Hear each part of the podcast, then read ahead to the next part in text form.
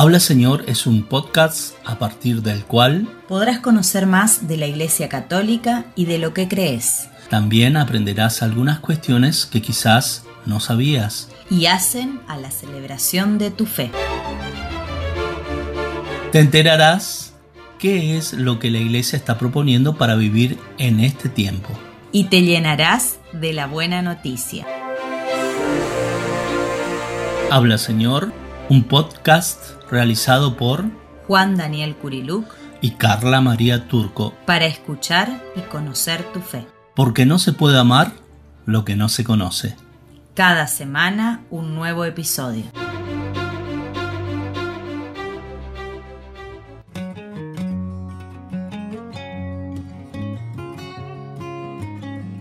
Hoy compartimos explicaciones sobre el guion de la Santa Misa.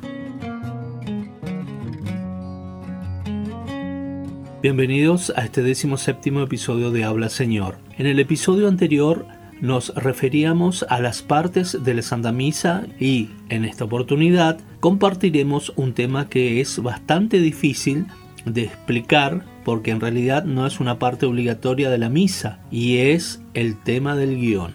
Exactamente, el guion es un texto que puede usarse durante cualquier celebración litúrgica, especialmente la Santa Misa, con el objeto de informar u orientar a los fieles presentes sobre las diferentes partes del acto sagrado mediante oportunas explicaciones, aclaraciones, exhortaciones y moniciones. Pero es un texto que no es obligatorio que esté. Es decir, si en alguna misa no tenemos guion, no quiere decir que la celebración no pueda realizarse. Es más, hay muchas celebraciones litúrgicas en las que no existen guion y se pueden realizar de igual manera. Lo que sí, como dirían algunos sacerdotes, para que el guion deje de estar presente en nuestras celebraciones, los fieles deberíamos conocer muy bien cada una de las partes de nuestras ceremonias y los momentos que corresponden a cada una de ellas. De allí que es importante saber cómo se realiza este texto del que por el momento no podemos prescindir. En primer lugar, diremos que todas las explicaciones, aclaraciones, exhortaciones y municiones del guion deben redactarse con un lenguaje que conjugue la brevedad con la claridad y la precisión. Hay que tener siempre en cuenta estas características a la hora de elaborar un buen guion. Es común que la función de guía o monitor, así se llama a quien lee el guion, la desempeña un laico o bien un religioso o una religiosa. Quienes realicen este servicio deben destacarse por su dicción y por su capacidad para entonar pero sin declamar. Además, y con frecuencia, es necesaria la intervención del guía cuando se introducen ritos no habituales en la misa, a los efectos de ilustrar a los fieles, por ejemplo, imposición de las cenizas, bendición de las gargantas, aspersión, renovación de promesas bautismales, entre otros. También cuando los fieles deben realizar algún gesto o adoptar excepcionalmente cierta postura. Por ejemplo, arrodillarse durante una ordenación sacerdotal cuando se realiza la postración o realizar una fila cuando se va a adorar al Niño Dios durante la misa de Navidad.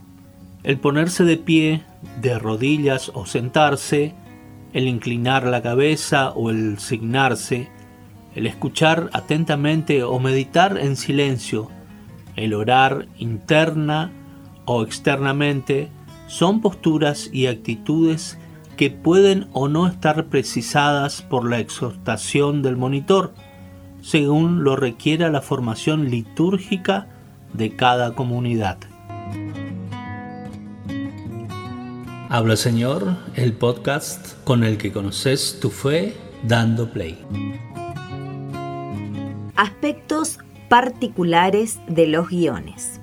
La monición de entrada de la misa, como comúnmente se la llama, debe ser un texto que permita a los fieles congregados tener una idea clara del santo, del misterio o del tiempo litúrgico que se celebra. No existe un estilo fijo que deba respetarse en este texto. La entrada debe especificar también la particularidad que eventualmente puede tener la misa. Por ejemplo, si se celebra para un grupo de niños o jóvenes, si ese día hay algún evento importante en la Iglesia Universal o particular, si existe algún acontecimiento no religioso pero que pueda ser iluminado por la misa dominical que es centro de nuestra vida, por ejemplo, el Día del Padre, de la Madre o del Niño. En este último caso, la mención de un evento no religioso debe ser breve, pero no omitirse, pues es un modo de cristianizar todos los aspectos que hacen a nuestra cultura. En el caso de que se trate de una misa dominical del tiempo ordinario, en el que no se celebra ningún misterio en particular, la monición de entrada puede referirse brevemente a la importancia de la santificación del domingo para la vida del creyente, o al valor de la misa como banquete, y sobre todo como sacrificio de Cristo que se renueva hasta el final de los tiempos. Lo importante es no recurrir a expresiones superfluas, vacías de significado y que nada edifican a los fieles, como por ejemplo, estamos reunidos en la casa de Dios para celebrar la Santa Misa. ¿Es que acaso los fieles ignoran que están congregados? ¿Desconocen qué es lo que están por celebrar? Para evitar caer en errores así, sería bueno elegir alguna expresión del magisterio o de los padres de la Iglesia que se refiera al sacrificio eucarístico y glosarla brevemente. Sería un modo de acercar a quienes participan de la celebración a la riqueza de los textos de la doctrina católica, a menudo poco conocidos. Claro está que nunca hay que olvidar que no se trata de una ponencia ni de un discurso, sino solamente de una breve introducción que ayuda a comprender la grandeza del acto que se va a realizar en el aquí y el ahora de nuestra vida.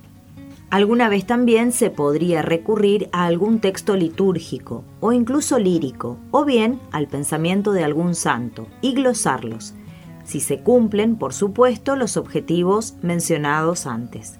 Por ejemplo, se puede elegir alguna frase de determinado santo sobre la importancia de la misa, o tomarla del mismo catecismo de la Iglesia e ilustrar brevemente a los fieles sobre la Santa Misa. Es un modo de evitar las palabras propias y optar por las de la Madre Iglesia. Habla Señor, tu servidor escucha. Liturgia de la Palabra.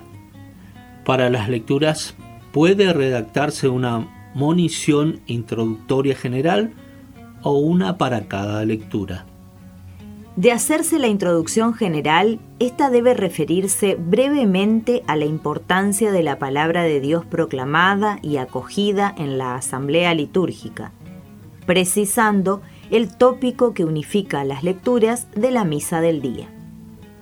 Si se prefiere hacer un guion para cada lectura, incluido el Evangelio, debe redactarse una sencilla oración enunciativa, la cual no debe ser ni una síntesis de la lectura que se va a proclamar, ni tampoco la selección y adelanto de este o aquel versículo de ella.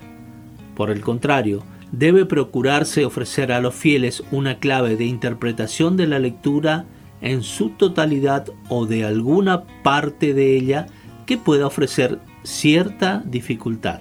También puede inspirar la focalización de algún aspecto importante del texto a la luz de la celebración del día o de la realidad actual. Con este espíritu, el salmo también puede glosarse alguna vez. Cuando la lectura, por su sencillez y claridad, no presenta dificultades de interpretación, es preferible omitir el guion para evitar expresiones vacías, como por ejemplo Escuchemos el relato de la pasión del Señor según San Juan. ¿Estoy acaso diciendo algo que no se vaya a aclarar inmediatamente o que no puedan deducir los fieles?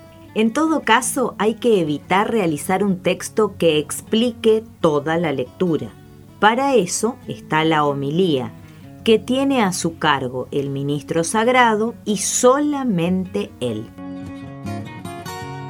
Oración de los fieles u oración universal. Esta oración corresponde que la realice un diácono, aunque también la puede realizar un laico que bien puede ser el monitor o guía de la misa. Conviene usar directamente los textos sugeridos por el misal, o por lo menos adoptarlos como modelo para la redacción de otros. En todo caso, debe respetarse la razón de ser de las preces de esta parte de la misa. Son peticiones, recordamos, que un diácono religioso o laico eleva a Dios en nombre de todos los bautizados. La Constitución sobre la Sagrada Liturgia explica que en la oración universal u oración de los fieles, el pueblo responde en cierto modo a la palabra de Dios recibida en la fe y ejercitando el oficio de su sacerdocio bautismal, ofrece súplicas a Dios por la salvación de todos. La serie de intenciones de ordinario será la siguiente. Por las necesidades de la Iglesia, por los que gobiernan y por la salvación del mundo, por los que sufren por cualquier dificultad, por la comunidad local.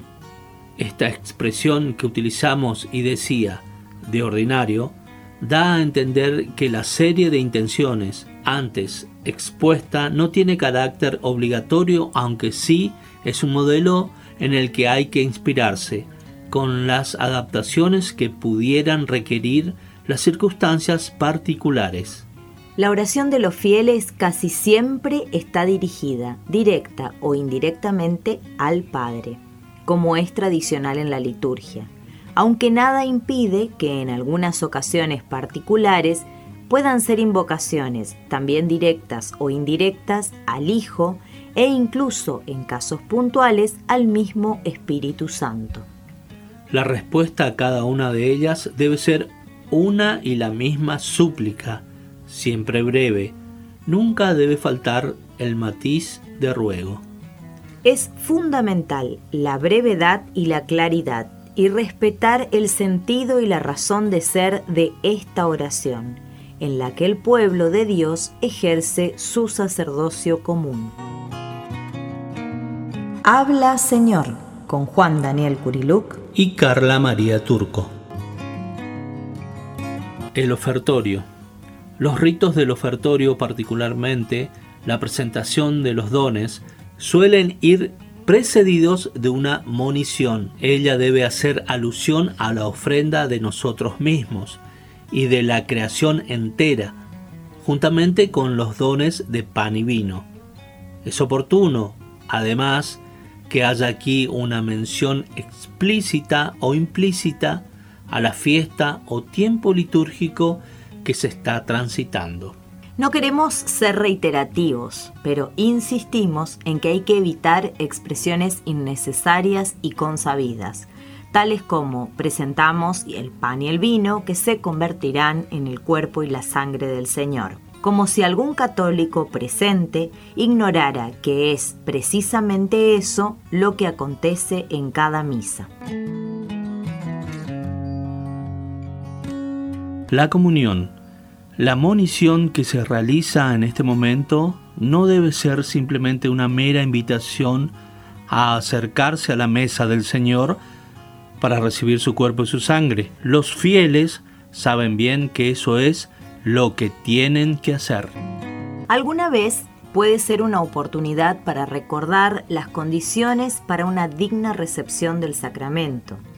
En otras ocasiones puede recurrirse a las palabras del magisterio de la Iglesia o de los santos, que nos instruyan acerca de la grandeza de la Eucaristía, los frutos que produce en nosotros, de su importancia como sacramento del amor y de la unidad de la Iglesia.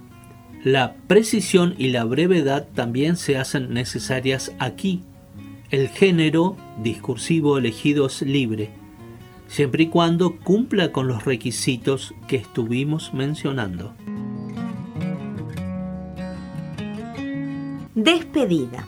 Esta munición no se sugiere en lo absoluto, ya que hay que evitar prolongar la celebración más allá de sus límites normales. Una vez que el sacerdote ha impartido la bendición final y se retira, la misa ha concluido. Por ello, conviene no decir nada.